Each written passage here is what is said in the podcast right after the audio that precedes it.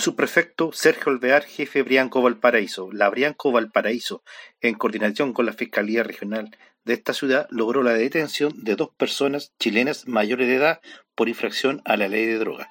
Esta banda criminal se dedicaba a adquirir y transportar cannabis y cocaína base desde la región de Tarapacá hasta la región de Valparaíso, donde finalmente iba a ser comercializada. La droga se encontraba oculta en los neumáticos de repuesto de un camión de alto tonelaje, siendo detectada por canes detectores.